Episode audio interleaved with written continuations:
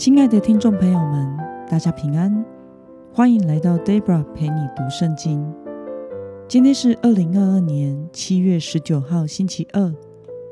今天的你过得好吗？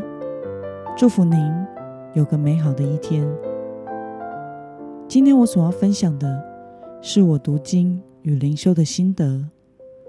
我所使用的灵修材料是每日活水。今天的主题是。明白恩典，就会懂得饶恕。今天的经文在马太福音第十八章二十一到三十五节。我所使用的圣经版本是和合本修订版。那么，我们就先来读圣经喽。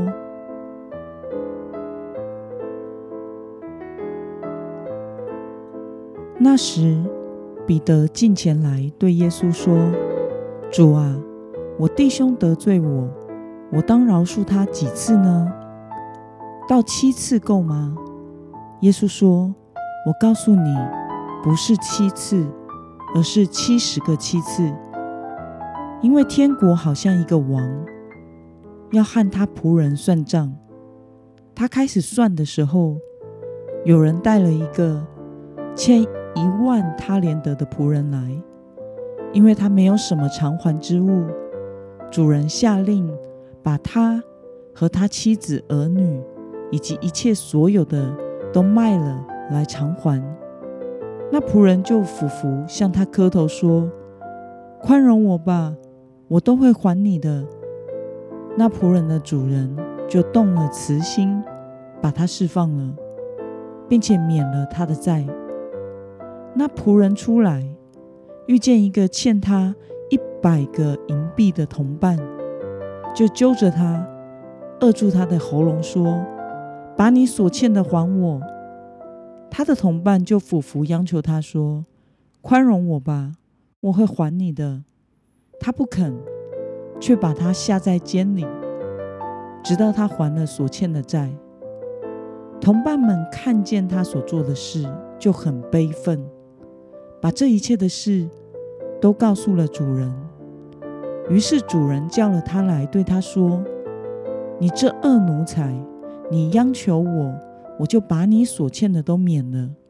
你不应该怜悯你的同伴，像我怜悯你吗？”主人就大怒，把他交给私刑的，直到他还清了所欠的债。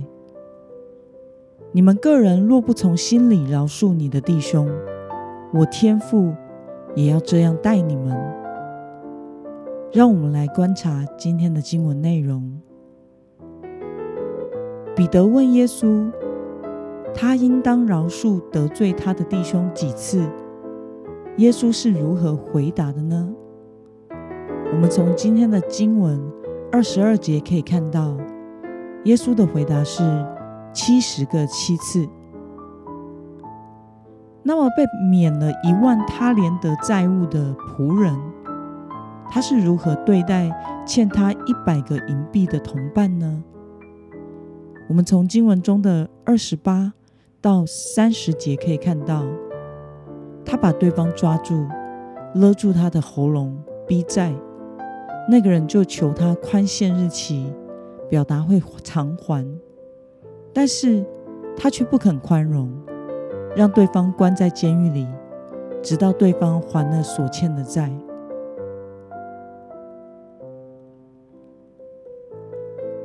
让我们来思考与默想：耶稣为什么要求我们要饶恕他人七十个七次呢？耶稣要求我们饶恕人七十个七次。如果按照原文字面上的解释，有些人可能会以为，耶稣是要我们饶恕人七十七次，或者是四百九十次。然而，耶稣所说的七十个七，并不是单纯字面上或者是数学上的意义，而是指无数次的饶恕。这是个让人难以理解的要求，并且在这个世上也没有人。真的能够靠着自己给予别人无限次数的饶恕。耶稣透过这个比喻，是在告诉我们，神首先赦免了我们的过犯，并且是无数次的过犯，而我们人若是明白自己已经领受了这个无限的恩典，就会以同样的精神，用怜悯和恩典来对待其他的人。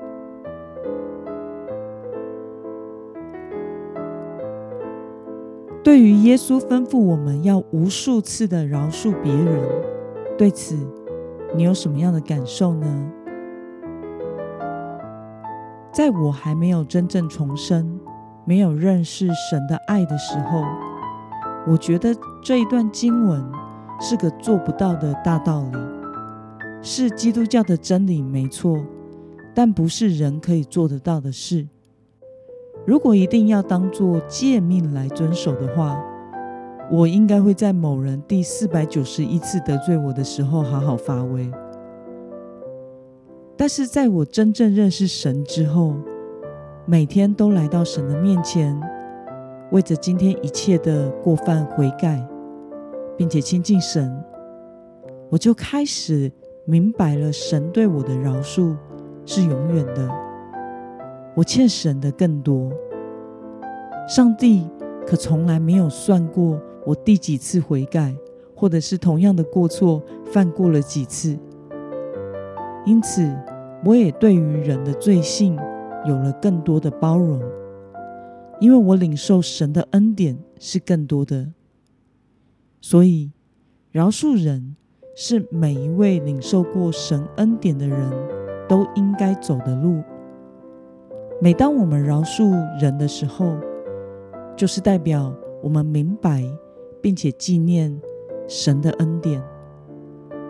不过，饶恕并不是指要被人无止境的欺负或者是占便宜。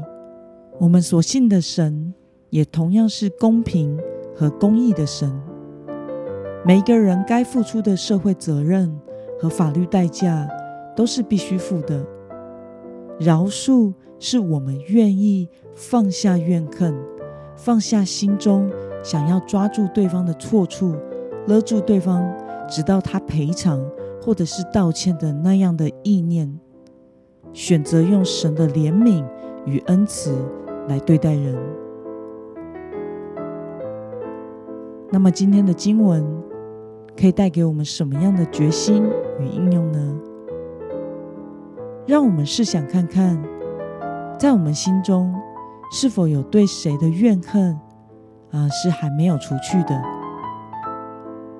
为了学习像耶稣所说的饶恕得罪你的人，今天的你决定要怎么做呢？让我们一同来祷告。亲爱的天父上帝，我感谢你透过今天的经文，使我明白。我们都领受了你赦罪的恩典，我们得罪你，比别人得罪我还要多。求主帮助我们，能明白你赦罪的恩典是如此的大，并且是永远的，使我能够有怜悯心，能够懂得饶恕别人的过犯，使我的生命能够分享出上帝的恩典。奉耶稣基督得胜的名祷告。阿门。